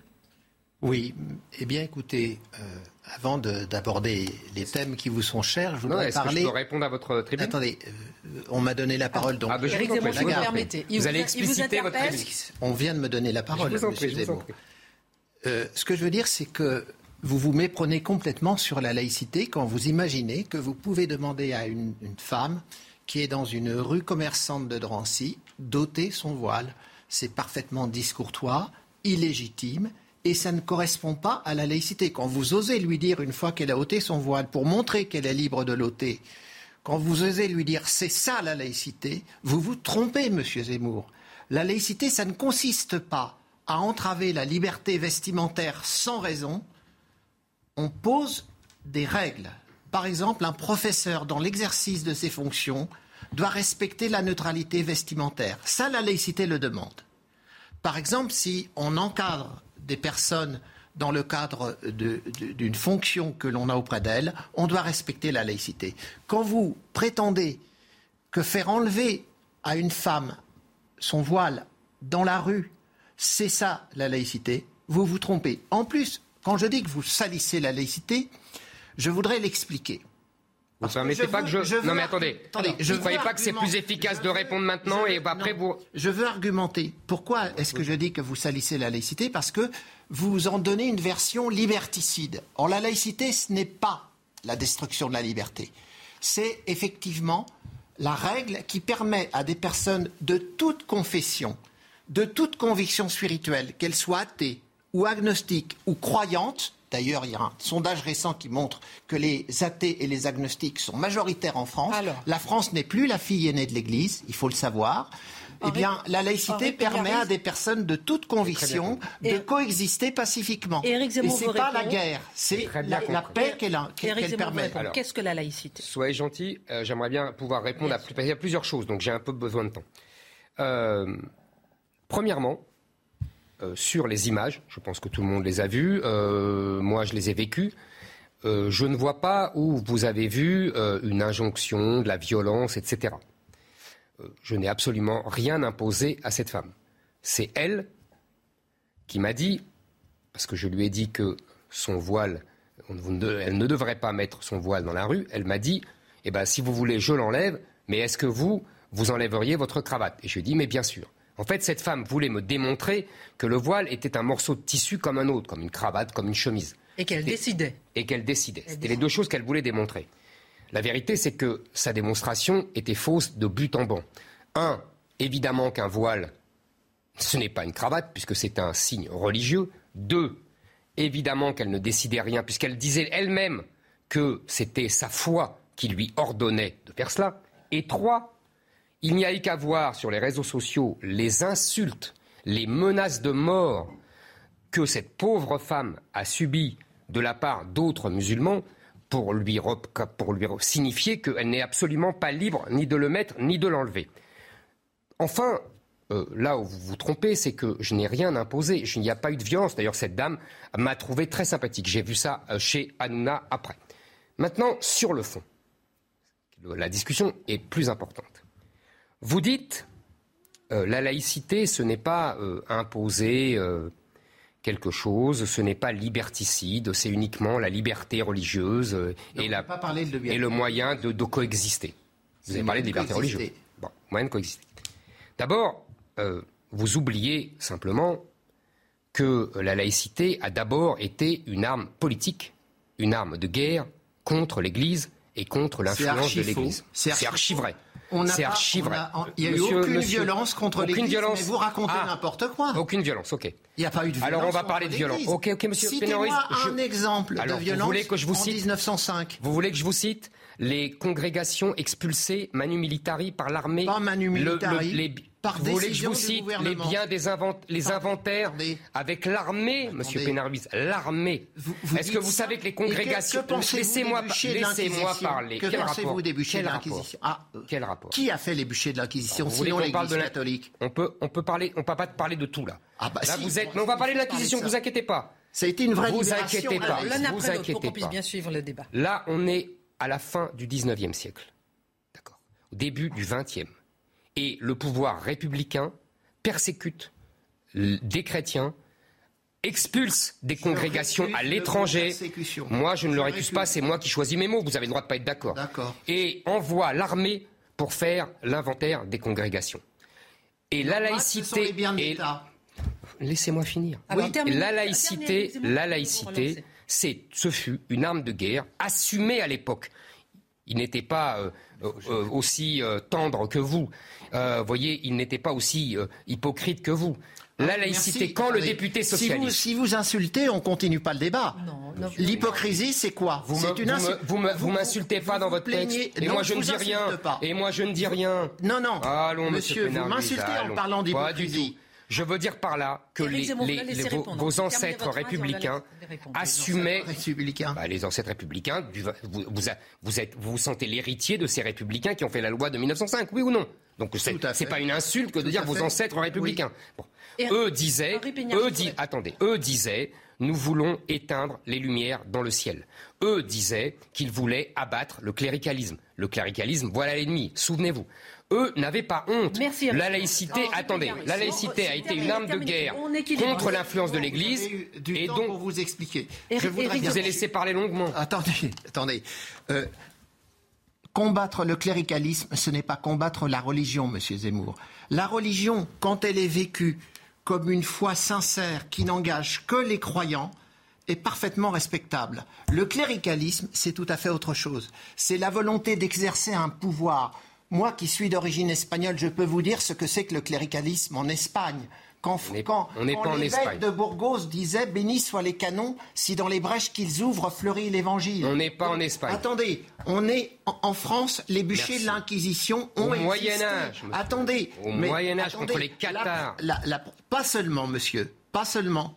Servet qui a été brûlé vif, Giordano Bruno qui a été brûlé vif. Écoutez, la religion est respectable, le cléricalisme ne l'est pas. la volonté de pouvoir des religions est quelque chose de mortifère. Vous savez bien que l'Église a, L'Église a censuré la science. Giordano Bruno brûlé vif. Euh, Galilée est obligé d'adjurer le mouvement de la Et en même temps, c'est lui qui était protégé par le. Vous êtes un peu, vous êtes un peu schématique dans votre histoire, mais c'est pas grave. Bon, euh, maintenant la laïcité, c'est le principe qui permet à des croyants, mhm. des athées et des agnostiques de vivre ensemble. Ça, vous l'avez déjà dit. Sur la base du fait que la République promeut le bien commun à tous et qu'elle n'a pas à privilégier la religion. Et c'est cela. À quoi on a mis un terme en 1905 C'est ça que vous Éric Zemmour, ce que je ne comprends pas, c'est pourquoi autant de débats jusqu'à maintenant sur la laïcité Pourquoi autant de débats, de débats autour du voile Pourquoi autant d'incompréhension autour de la laïcité Pourquoi la laïcité, il dit par exemple que vous l'utilisez comme une arme identitaire mais, non, non, non. J'ai répondu pour l'arme contre l'Église. Maintenant, je vais répondre sur l'islam et sur la laïcité. La laïcité, c'est, vous l'avez tout à fait raison, c'est la liberté religieuse et c'est C'est la liberté de conscience. À la liberté de conscience, Parce je que suis. On peut être athée et on n'est pas je religieux. suis tout à fait d'accord avec Liberté religieuse est un vous. Je suis mille fois d'accord avec vous. Bah alors, très bien. Là-dessus, je suis mille fois d'accord avec vous. Et puis, c'est la neutralité de l'État. Vous serez d'accord aussi. Mais il y a une troisième chose, qui est un principe presque philosophique à l'origine de, également de la laïcité, c'est la discrétion dans l'espace public. Non Mais si, Ce- mais si. ce- monsieur, laissez- monsieur, monsieur, attendez, laissez-moi, laissez-moi parler. Monsieur, quand, non, je n'invente rien. Montrez-moi un texte qui impose la discrétion. Je vais vous dire, quand Montrez-moi monsieur. un texte. La- Laissez-moi parler. Quand monsieur Chevènement devient président de l'islam de France, il dit Je conseille aux musulmans le devoir de discrétion. C'est pas un laïc, monsieur Chevènement? Non, mais c'est un conseil Quand- qu'il donne, c'est pas une loi. Ou non, mais j'ai pas dit que c'était une loi, j'ai dit que c'était le pas une principe. femme de retirer le voile dans la C'était rue. le Ça lui impose principe. de le retirer si, par exemple, elle a C'était le, c'était le principe, le devoir de discrétion. Parce qu'en vérité, la laïcité, si, le- la laïcité, si vous voulez, c'est, ce n'est pas la solution à tout. La laïcité, c'est comme disait Régis Debray, le cadre, mais ce n'est pas le tableau. Ça peut nous éviter de nous massacrer, mais pas de, donner des raisons de vivre. Le, le problème de la laïcité tel qu'on le voit face à l'islam, c'est que l'islam, un, n'a pas d'église, donc on ne peut pas combattre le cléricalisme en islam parce qu'il n'y a pas d'église, et deux, vous disiez que ça permet de résister aux pressions de la religion, sauf que ça ne leur permet pas, parce que l'islam a très intelligemment utilisé la liberté que promeut à juste titre et légitimement votre règle laïque, notre règle laïque, pour faire de l'entrisme et pour dire c'est la liberté de chacun que et en fait il n'y a pas de liberté. Parce Éric que tout simplement et je finis je finis si vous- si je vous êtes finis. président, Oui, vous mais je finis monsieur porte je finis vous allez répondre. Vous inquiétez pas vous allez répondre. Tout simplement parce que en islam il n'y a pas de liberté individuelle. Vous savez euh, Je- s'il vous Monsieur plaît, Renan, attendez. monsieur, je finis, je cite ma Terminé, phrase de terminé, Renan et je vous laisse parler. Ernest Renan, qui n'était pas un type d'extrême droite, C'est un homme d'un autre temps, selon Mais c'est un républicain. discours. Oui, mais c'est un homme d'un autre temps. Non, pas du tout. C'est un républicain qui connaissait. 1882, ça. Et alors, et alors, Hein et Moi, alors il a tort. quelque chose de et donc, et récent. donc Voltaire a tort euh, aussi quand il attaque l'Église, parce que c'est un homme d'un autre temps. Votre argument. Bon. Alors, mon Non, argument est simple. Quand vous dites c'est révolu, non, c'est pas Non, révolu. Non, Monsieur Renan, Ernest Renan, grand républicain et grand spécialiste des religions et de l'islam en particulier, disait, dans une conférence d'ailleurs de 1883, l'islam est l'union indiscernable du spirituel et du temporel, c'est le règne d'un dogme, c'est la plus, le plus- la plus lourde chaîne que l'humanité ait jamais portée. Éric Zemmour, ma alors, question, avant de alors, vous donner la parole, juste un instant. Éric. Zemmour, si un jour vous êtes président de la République, ça veut dire que vous interdisez de porter le voile même dans la rue à tout le monde? Je pense qu'il faut interdire le voile, de porter le voile dans la rue, dans tous les, les services publics, dans toutes Ça, les c'est Même entreprises. marcher chose. dans la rue. Bon, alors, je voudrais répondre sur dans la Renan. rue, Renan, et- Renan oui. peut se tromper. Ah, Renan, Renan peut- peut parfaitement se tromper. Ah, bah oui. Bon, alors, ce que je voudrais vous dire maintenant. Je pense qu'il Ah, connaissait ah, beaucoup mieux l'islam que vous et moi. Attendez. Vous faites un amalgame, monsieur euh, Zemmour. Vous, vous procédez par amalgame. Vous amalgamez l'islam à l'islamisme. C'est une grave erreur. Il y a des milliers de musulmans en France qui vivent leur religion de façon parfaitement paisible. Vous n'avez pas le droit de Bon, je disqualifier. vous interdis, S'il je vous interdis de dire de quoi j'ai le droit. vous n'avez pas le droit de disqualifier toute la communauté des musulmans sous prétexte qu'il y a une minorité, effectivement, que je combats comme vous, d'islamistes, qui veulent imposer leur point de vue. Donc, arrêtez avec vos amalgames. Tout à l'heure, je vous ai entendu dire toute la gauche fait ceci. Mais de quel droit traitez-vous toute la gauche en faisant un amalgame De quel droit on me traite de fasciste non, mais attendez, moi je vous ai jamais traité de fasciste. Non, mais- Arrêtez, arrêtez. Mais vous Ne dites extrême droite. Vous dites Non. extrême droite dans votre texte. Vous- C'est la vous même chose. Utilisez, vous utilisez des amalgames, vous cherchez à faire peur, vous, vous, vous avez une vision apocalyptique du grand remplacement. Il y a 67 millions et demi de Français en France. Vous savez combien il y a euh, euh, d'immigrés d'origine maghrébine? 8,7%. C'est-à-dire à peu près 6 millions. Comment pouvez-vous dire 30 ans, que 6 ça fait 30 ans millions qu'on sort ce chiffre. pour, comment pouvez-vous dire que 6 millions de personnes vont remplacer 67 millions et demi de personnes. Eh ben, écoutez, vous voulez faire peur. Monsieur vous gouvernez les esprits à la peur. Ah, et ça, ça colle pas. gouverne les esprits. Ça colle pas. Ça colle pas. Éric mais- Zemmour mais- vous répond. faut, cette histoire du grand remplacement, c'est un fantasme. Eh ben il faut pas faire cas, peur il y, a, aux Français. il y a 67% des Français qui pensent que ce n'est pas un fantasme. Mais ne vous en déplaise, monsieur Mais attendez, ils peuvent être 67, mais il se Non, trompe non. comme monsieur Renan. Non, Ben, non, voyons. je vous dis simplement les chiffres. Non, moi aussi, je vous dis les 67 chiffres. Moi aussi, millions et je vous demi donne de des chiffres. Et 8 millions et demi de, de, de- monté d'immigrés 8 d'origine maghrébine et qui ne sont pas tous Monsieur- islamistes. monsieur, je le rappelle, je n'ai jamais il faudra dit arrêter monsieur de faire de l'amalgame. Éric Zemmour vous répond.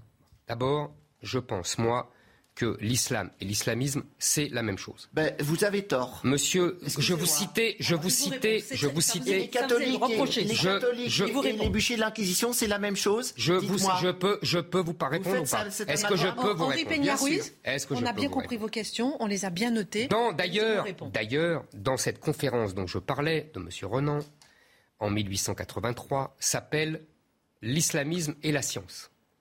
Et ensuite, il parle de l'islam. Parce qu'en fait, jusqu'au il y a 30 ans, les deux mots étaient étroitement synonymes. Deuxièmement, en revanche, je fais une grande différence entre l'islam et les musulmans. Les musulmans peuvent très bien avoir une pratique, une approche modérée euh, de l'islam. Mais comme disait euh, mon vieil ami Malek Chebel, malheureusement défunt, dans ce cas-là, ils sont modérément musulmans. Et c'est bien ce qu'on a vu avec cette histoire de voile. Comment cette pauvre femme s'est faite insulter et menacer de mort parce qu'elle osait prétendre qu'elle avait la liberté d'enlever le voile. En vérité, il n'y a pas de liberté d'enlever le voile en islam. menacé de mort, c'est pas l'ensemble des musulmans. Ce sont des islamistes. En tout cas, monsieur. ce sont les seuls qui se sont exprimés. Non, mais il faut arrêter. Et que, deuxièmement, arrêter de- de deuxièmement, deuxièmement, il y a une chose très simple. Il y a une, mais- mais d'abord, moi, je ne connais pas de communauté. Je ne connais que la communauté nationale. le mot de la fin. euh, Et qu'une communauté nationale. Et je vous rappelle que euh, il y a une chose très simple. Monsieur Mélenchon lui-même disait jadis qu'est-ce que le voile? C'est de l'auto-stigmatisation. C'est pour permettre de se stigmatiser ensuite. C'est un signe politique, politico-religieux, parce que tout simplement, l'islam est une religion politico-religieuse. C'est la charia qui veut imposer sa règle, euh, des règles politiques, juridiques, sociales à tous. Et vous savez, il y a une évolution dramatique, dramatique en France. C'est-à-dire que les gens, les musulmans âgés, plus de 50 ans, 60 ans, ne sont que 20% à, à répondre, c'était un sondage euh, pour euh, l'Institut Montaigne il y a quelques années, à répondre que la charia était supérieure aux lois de la République. Dans les, parmi les jeunes, 20, 20 ans, 25 ans, ils sont plus de 50% à déclarer que la charia est supérieure aux lois de la République. C'est ça l'évolution de notre je- pays. J'aimerais bien Et votre que vous, mot arrêtiez, que Votre vous conclusion. arrêtiez de vous acharner sur une m'acharne communauté. pas du je tout. suis aussi euh, hostile que vous à l'islamisme comme projet politique de domination. Je ne- je ne- je n'ai jamais eu aucune faiblesse à l'égard de cet islamisme. Mais, je n'accepte pas que l'on fasse un amalgame entre l'immense majorité des musulmans Mais ça, c'est- et l'islamisme. Vous permettez, monsieur, je ne vous ai pas interrompu. Donc, Vous l'avez déjà dit. euh, non, s'il vous plaît. Vous. Arrêtez de faire du métadiscours pour commenter ce que je vous raconte, quand ça vous déplaît. Je n'aime pas cet amalgame que vous faites. Tous les gens de gauche sont pareils. Les musulmans sont tous euh, proches de l'islamisme. Vous avez dit vous-même que vous ne faites aucune distinction entre l'islam et l'islamisme. Moi, je la fais Eh ben, parce qu'il faut la faire. C'est et toutes les, vous savez, les trois monothéismes ont eu leurs extrémistes.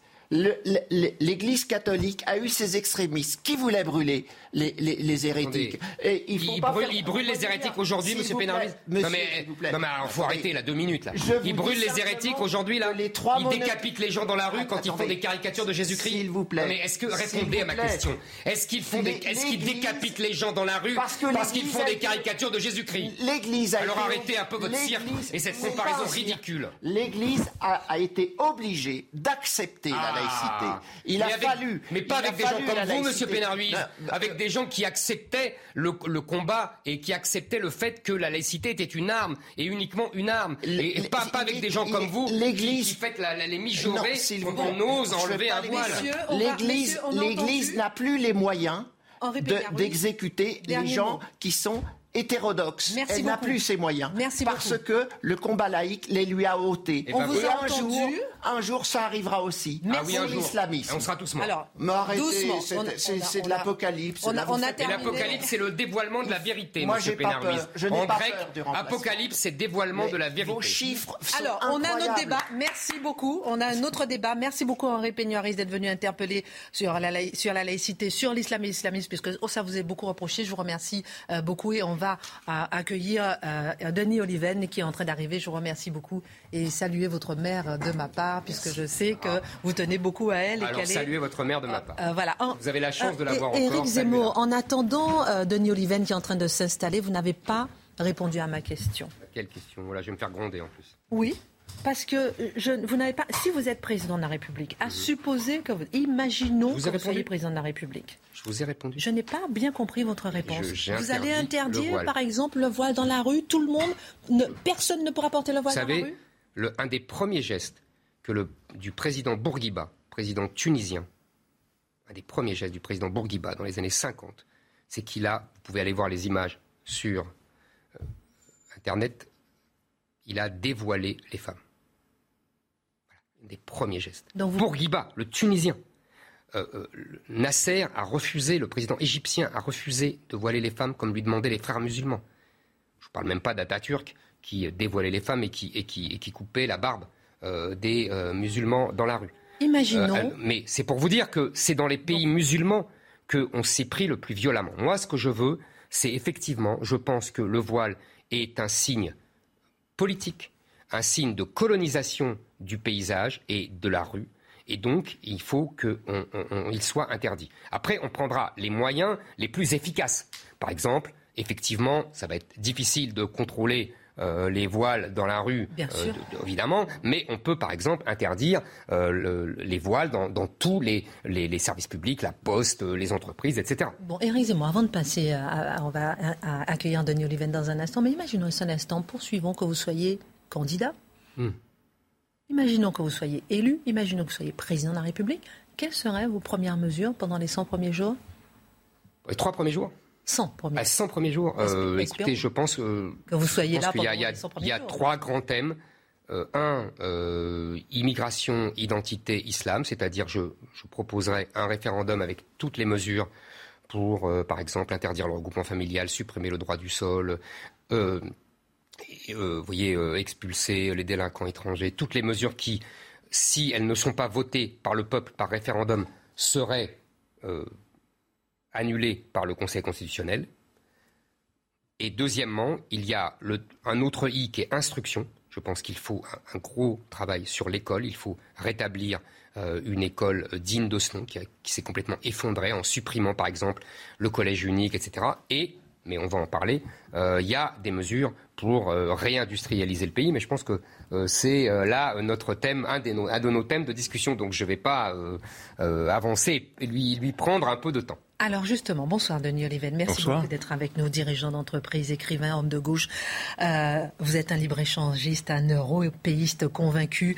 Euh, vous êtes contre le c'était mieux avant et vous avez écrit euh, donc ce livre, Un étrange renoncement, chez Albin Michel. Pourquoi les Français ont l'impression de ne plus y arriver? C'est le renoncement de la France à la croissance.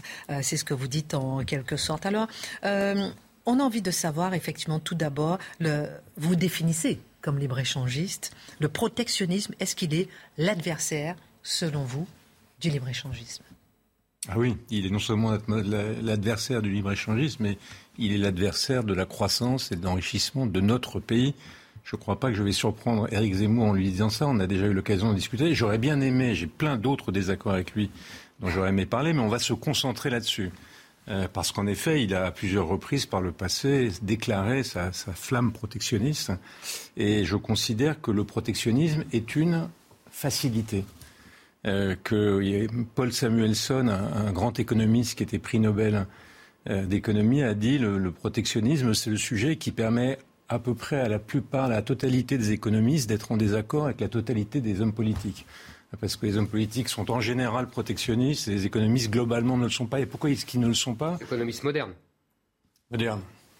Pourquoi est-ce qu'ils ne le sont pas? Pa- pa- Parce que le protectionnisme, c'est pas sérieux. Ou plus exactement, je vais sans doute choquer vos soutiens, ça n'est pas courageux. Pourquoi c'est pas courageux d'être protectionniste? Parce que ça consiste à faire porter le poids, la responsabilité des difficultés françaises, qui sont nombreuses, euh, à une cause extérieure euh, la mondialisation, le marché mondial, au lieu de s'interroger sur nos propres responsabilités. C'est pas courageux, Eric Zemmour, il vous répond. Si vous me permettez juste de finir, juste, de finir d'aller au bout. Au lieu de s'interroger sur nos propres responsabilités, sur ce que nous n'avons pas fait, sur les réformes que nous n'avons pas entreprises. Et il suffit de se comparer à des pays qui sont voisins des nôtres, l'Allemagne, la Scandinavie, enfin la Suède, le Danemark, la Hollande, pour voir que confrontés eux aussi au marché mondial et même plus ouverts que nous, ils ne rencontrent pas nos difficultés parce qu'ils se sont beaucoup mieux préparés. Et donc, devant cette mondialisation, choisir l'option protectionniste, euh, je ne sais pas si vous, euh, pour utiliser une formule, je ne sais pas si vous voulez combattre le grand remplacement, mais là, le protectionnisme, ça nous, conduit au grand appauvrissement et donc ça ne me paraît pas responsable. Alors, moi, je ne serais pas aussi. Euh, dogmatique et idéologue que vous. Je ne pense pas qu'il y ait d'un côté le bien avec le libre-échange et de l'autre côté le mal avec le protectionnisme. On a vécu, on a subi euh, euh, des choses négatives avec le libre-échange. Je ne parle pas de, vous savez, on, dit même que la Révolution française, une des causes de la Révolution française, c'est le traité de libre-échange franco-anglais euh, de, 1800, euh, 1780 qui a appauvri euh, l'industrie textile française naissante. il y a eu effectivement un protectionnisme qui peut être intelligent, qui peut être matiné avec du libre-échange, comme à la fin du XIXe siècle sous la Troisième République une, espèce de première mondialisation et en même temps une habileté protectionniste. Je ne pense pas que le libre-échange soit toujours bien. Euh, il, est, dangereux pour euh, ce qu'on appelait, vous savez, les économies en enfance, les économies débutantes. Vous connaissez cette théorie de, de, Frédéric List comme moi. Euh, et, il favorise surtout les forts, les très forts. C'est pas pour rien que, par exemple, les Anglais se sont développés à l'abri de barrières protectionnistes. Et quand ils ont été les plus forts du monde au XIXe siècle, ils ont imposé le libre-échange. Ce n'est pas pour rien, et là vous ne pourrez même pas opiner du chef, que les Américains les Américains avaient jusqu'en 1945 des taux de, protection énormes de 50%, et que c'est après 1945, quand toutes nos économies européennes étaient effondrées, qu'ils ont imposé le libre-échange, parce que là, ils étaient les plus forts. Pareil pour l'Europe. On dit toujours, vos amis euh, macroniens euh, disent toujours euh, Ah, mais le général de Gaulle, lui, il a accepté en 58 le traité de Rome et donc le libre-échange. C'est vrai. mais on oublie régulièrement de dire que d'abord on était un marché commun à six pays et que surtout il y avait autour de ce marché commun ce qu'on appelait un tarif extérieur commun qui était du protectionnisme. Donc tout ça pour vous dire que moi je ne suis pas aussi dogmatique que vous. Je pense que ça dépend. Ça dépend. Il y a des, un bon libre-échange, un mauvais libre-échange, un bon protectionnisme, un mauvais protectionnisme. Alors, Maintenant, aujourd'hui, non mais je ne suis pas d'accord avec vous. Moi, je pense que vous êtes dogmatique, que le, libre-échange n'est pas toujours bon et que le protectionnisme n'est pas toujours mauvais. le protectionnisme n'est pas toujours bon non plus. Le libre-échange n'est pas toujours mauvez. Vous voyez ce que je veux dire? Est-ce que je peux me permettre de vous interrompre un instant je sur vous ce en point? Parce que c'est pas du dogmatisme. Si, c'est du dogmatisme non. pour moi. Euh, il n'y a pas d'un côté, il n'y a pas un bon et un mauvais libre échange. On ah, voit ça dépend de la situation. quand les, historiens se pencheront sur la période que nous avons vécue de 1945 à nos jours, ils mmh. diront mmh. Euh, que la mondialisation est un phénomène exceptionnel qui a, en termes de richesse, de croissance, d'abaissement de la pauvreté, de la famine, etc., été extraordinaire y compris pour les pays riches, y compris pour nous, qu'il a soutenu dans sa croissance. Simplement, certains pays, Je ne suis plus certains pays se sont ajustés intelligemment pour tirer. Parce que par ailleurs, la mondialisation produit des effets négatifs parfois. Euh, même si globalement elle est très positive, elle a un effet négatif sur le climat, elle peut avoir des crises financières, et puis elle détruit ici ou là, localement, des industries parce qu'elle les délocalise. Et certains pays se sont adaptés à cette donne.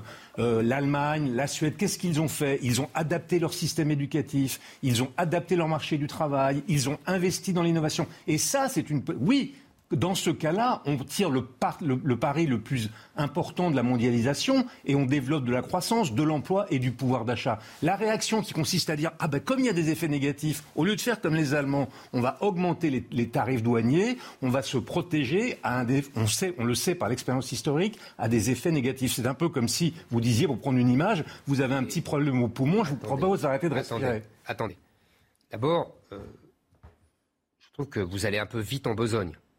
Parce que effectivement, on est pressé par le temps. C'est vrai.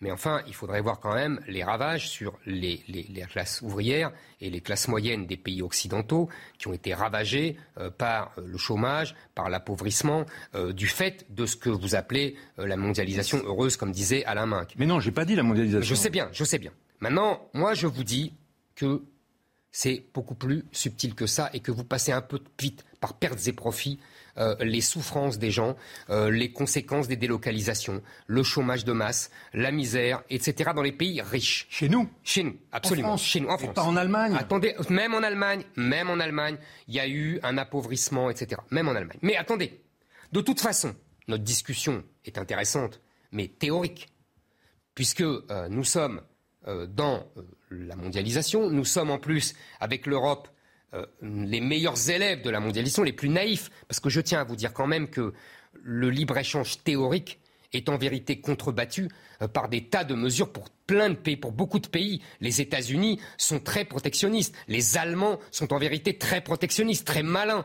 Euh, nous, les Français, nous sommes des naïfs, nous sommes des ingénus. Et la Commission de Bruxelles est l'ingénu en chef. Donc le, libre-échange, et, vous savez très bien qu'il y a des différences de normes, vous savez très bien qu'on joue là-dessus, que ce n'est pas seulement les tarifs douaniers. Mais de toute façon, de toute façon, on, doit effectivement, on n'a pas le choix puisqu'on a confié pour moi c'était une erreur, mais c'est une autre discussion, à la Commission de Bruxelles notre responsabilité de, des négociations commerciales. Et on nous dit qu'à tous, à plusieurs, on sera plus fort. Ce qui est faux, parce qu'en vérité, euh, finalement, on défend les intérêts de l'industrie la plus puissante, qui est l'industrie allemande. Et que, accessoirement, accessoirement, on va parler des intérêts français. Mais de toute façon, là où je serais d'accord avec vous, après tous ces préambules, parce que nous avons des désaccords théoriques. Et j'ai une question. Je pense effectivement que euh, on doit euh, être bien meilleur et on doit prendre des mesures pour s'adapter à cette concurrence féroce. Euh, on doit effectivement regarder ce que font les autres.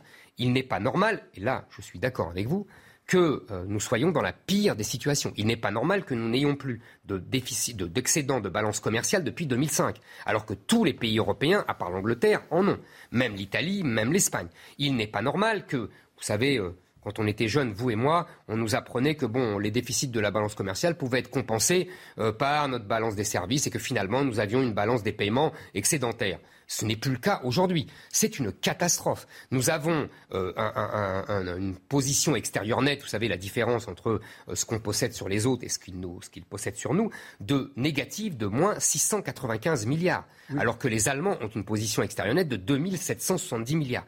Donc, je veux dire, là, la mondialisation nous a vraiment détruits parce que nous n'avons pas su y faire face. Je pense quand même que l'entrée de la Chine dans l'OMC en 2001 sans précaution et, sans euh, comme ça brutalement a détruit. Je pense que les, calculs c'est un million d'emplois. C'est pas mal quand même. Et la part euh, d'industrie dans le PIB de la France est proche de celle de la Grèce. De 13 alors que les Allemands ont maintenu à 24%. C'est ça que vous allez me dire. Je le sais d'avance et vous avez raison. Et même les Italiens ont maintenu à 20% de la part industrielle. Je pense que ce n'est pas seulement le libre-échange. Là, je suis d'accord avec vous. Mais c'est aussi, d'abord, la bêtise de nos élites qui ont rêvé à je ne sais lequel euh, industrie sans usine, qui ont rêvé que, euh, comme ils disaient dans la fin des années 80, euh, les Chinois fabriqueront des chaussettes et nous, nous leur vendrons des Airbus dire, une naïveté de nos élites incroyable. Je ne crois une jobardise de nos élites. Et aussi, et aussi, mais on va en parler, l'adaptation de notre système fiscal, de notre système social. On va en parler. Je ne suis pas en désaccord avec cela. Je, je serais volontiers en parler. C'est pas la, c'est pas la naïveté de nos élites. Non pas que je défende nos élites, c'est que nous n'avons pas depuis une quarantaine d'années assumé des choix qui par ailleurs étaient des choix judicieux. Entrer dans l'Europe quand on est un petit pays comme la France en termes et qu'on est confronté à des géants que sont les États-Unis Vous avez dit que les États-Unis prenaient des mesures protectionnistes, mais le, poids du commerce international pour les États-Unis est beaucoup plus faible que le nôtre, parce que son marché est bien plus grand. On n'a pas les mêmes impératifs. Très déficitaire très déficitaire. Oui, mais ça pèse peu. C'est la moitié de notre.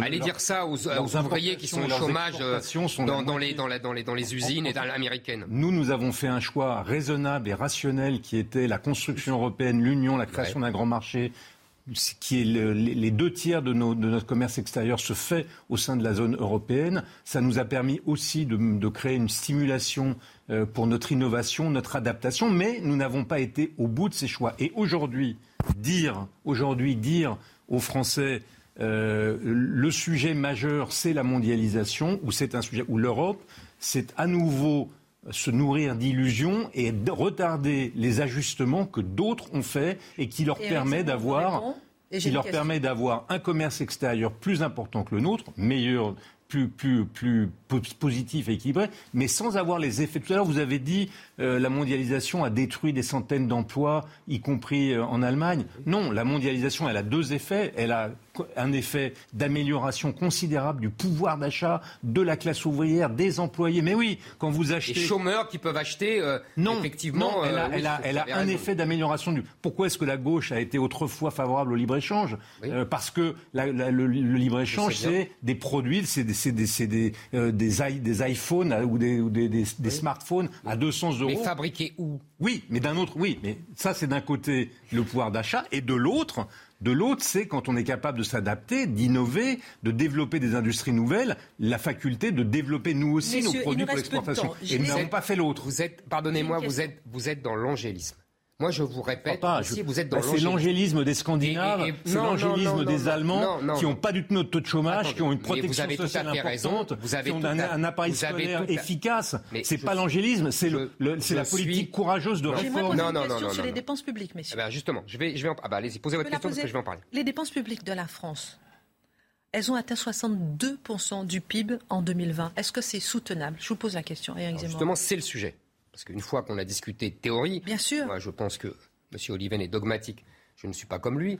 Mais euh, en tout cas, aujourd'hui, on est dans une situation où effectivement, euh, nous devons faire des choix et nous ne les faisons pas. C'est-à-dire que nous avons des dépenses publiques folles. Le 62%, c'est faussé, je vous l'accorde d'avance, euh, par le Covid, mais on était avant à 54%. Et on était largement en tête. On avait un, taux de prélèvement de 47 un prélèvement obligatoire de 47%. et je pense que c'est d'abord et avant tout dû à notre protection sociale qui représente 30% euh, du PIB, qui est colossal. Nous sommes champions du monde. Euh, on a un problème, c'est que cette protection sociale pèse énormément, énormément sur nos entreprises. Charges sociales, impôts, etc. Nous devons donc alléger cette protection sociale. Or, les Français, et ils ont raison, sont attachés à leur modèle social. Donc, je pense que nous devons réduire la protection sociale par la solidarité nationale, pour faire revenir la solidarité nationale aux nationaux et pour l'enlever aux étrangers. C'est-à-dire ce que j'appelle les dépenses de solidarité nationale, c'est toutes les dépenses qui ne sont pas contributives. Évidemment, un étranger qui travaille et qui paye ses charges sociales, il a le droit à l'assurance, l'assurance maladie, etc. En revanche, euh, tout ce qui est dépenses de solidarité nationale, c'est-à-dire minimum vieillesse, allocation logement, allocation familiale, euh, doivent être réservés aux Français. Je pense que là, nous pouvons faire une économie, d'après euh, les calculs, de 20 milliards. C'est beaucoup. On pourrait ainsi redonner de l'argent aux Français les plus pauvres, parce que vous avez beau dire que la mondialisation est excellente pour le pouvoir d'achat, c'est aussi, aussi, vous avez raison, les produits sont pas chers, ils sont produits ailleurs, mais ils sont pas chers. Mais seulement, les gens n'ont plus en plus, de moins en moins de moyens de les acheter parce que ça, ça tasse aussi à la baisse les salaires. Et en France, en plus, et là je vous l'accorde d'avance, comme nous avons des charges sociales excessives, le salaire net n'est pas assez élevé. Donc, nous, nous pourrions, avec ces 20 milliards d'économisés, redonner, réduire la CSG des petits salaires, les salaires au SMIC jusqu'à salaire médian, et ça donnerait une possibilité d'augmenter le salaire net. vous voyez, ça c'est une première. Une baisse de la CSG. moins, moins, si vous voulez, moins d'allocs pour les étrangers, plus de salaire pour les Français. Je, ça, va être difficile de débattre de ça en si la protection sociale. Mais euh, votre regard je, je, je, pense que c'est le même système, c'est-à-dire que en matière d'industriel, vous avez au fond, vous vous, vous, vous, victimisez, vous, avez, vous cherchez une cause efficiente extérieure. D'un côté, c'est la mondialisation sur l'industrie, et sur la protection sociale, c'est l'immigration. D'abord, on pourrait revenir sur les chiffres de l'immigration. Je ne partage évidemment pas ni votre analyse, ni vos solutions. Elle me paraît même, pour tout dire, farfelue. Vous avez le droit. C'est pas du tout elle farfelu. Me paraît farfelu. Parce, pourquoi? Parce que on vient d'avoir à nouveau euh, une analyse de l'OCDE. On en a une tous les ans par différents laboratoires d'économie sur le, le coût et les charges de l'immigration. Et elle montre quoi J'ai regardé cette étude, elle, elle, elle, est complètement biaisée. Laissez-moi aller au bout, si vous en permettez. Non, mais, mais, mais, elle vient après tant d'études. Ils sont biaisés. tous les ans, Ils sont biaisés. Et en gros, qu'est-ce qu'elle dit? Elle dit que l'immigration ah coûte à peu près. Plus. Elle coûte à peu près 80 milliards d'euros par an et elle nous rapporte à peu près 80 milliards d'euros ah par an parce que les personnes dont vous dites qu'ils bénéficient de la solidarité, des mesures de solidarité, ils appartiennent en général à des ménages qui, euh, dont certains travaillent, qui, mais si, et qui Pardonnez-moi, non. Si, payent les, chiffres sont terribles. Vous avez 8% de chômage en France, vous avez 24% de chômeurs parmi les étrangers extra-européens. Vous avez 13% d'inactifs en France, vous avez 40% d'inactifs parmi les étrangers extra-européens. Non.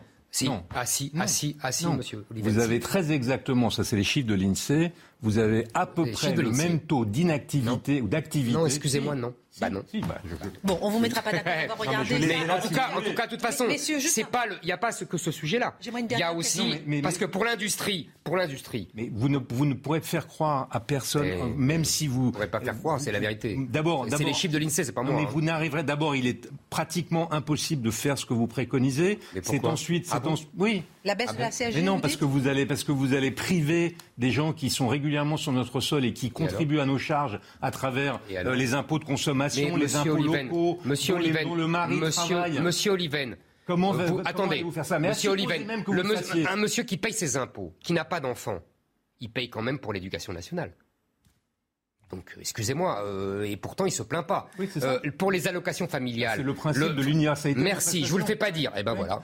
Oui, bon, mais quelqu'un qui est sur notre sol et qui est, qui est arrivé de manière régulière et qui par ailleurs participe de différentes façons, qui, contribue de différentes façons aux charges de la nation. Je vous le répète, il a le droit à ce qu'il contribue. On a le droit de choisir. Ça On a le droit de choisir. Mais ça rompt pas le principe que la solidarité nationale. Elle est nationale. Supposez même que vous fassiez partir ces gens parce que les, les systèmes de protection sociale ne les, assureront plus. Vous perdrez autant de revenus que de charges. Votre problème de protection sociale sera le même. Et, il là, est, on n'est pas d'accord.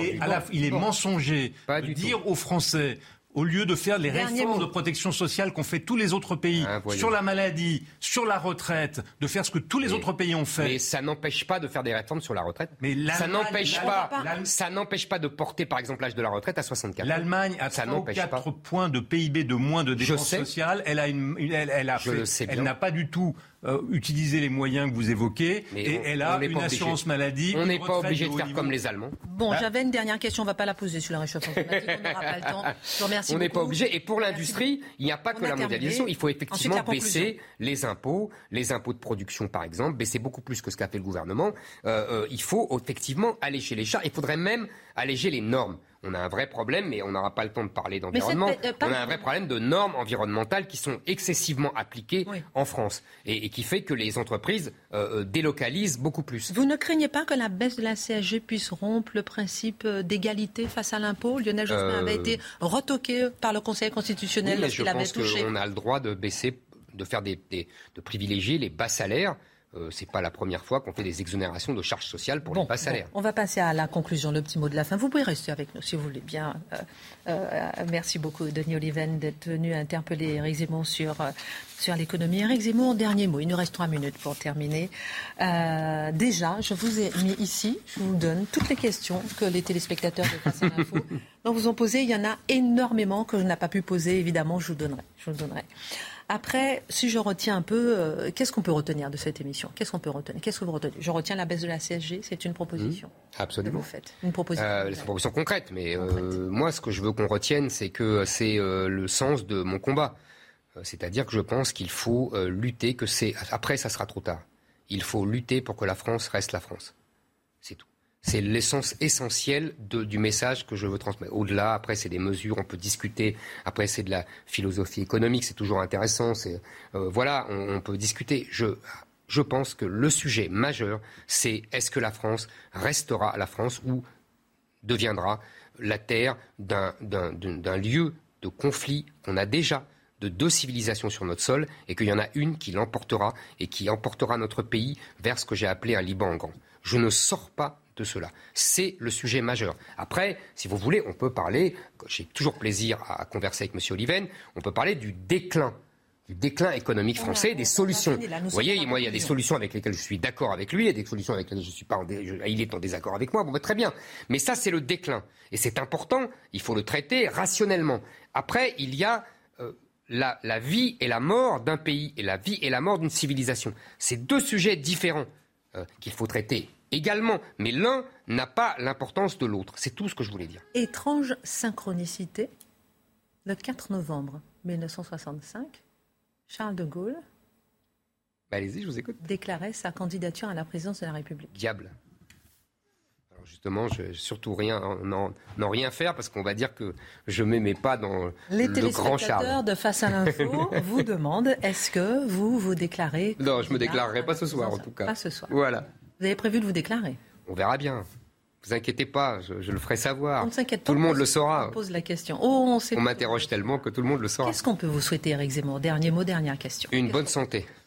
Une bonne santé. Vous manquez de santé Non, mais fragile. voilà, une bonne santé. Non, non, pas du tout, pas du tout. Mais vous me demandez qu'est-ce qu'on peut me souhaiter? Une bonne santé pour continuer à, à, porter euh, mon message euh, euh, qui, je crois, donne de l'espoir à beaucoup, à des millions et des millions de Français. C'est ce qu'ils me disent partout où je vais et ça, ça me fait chaud au cœur. Et puis continuer à vendre vos livres?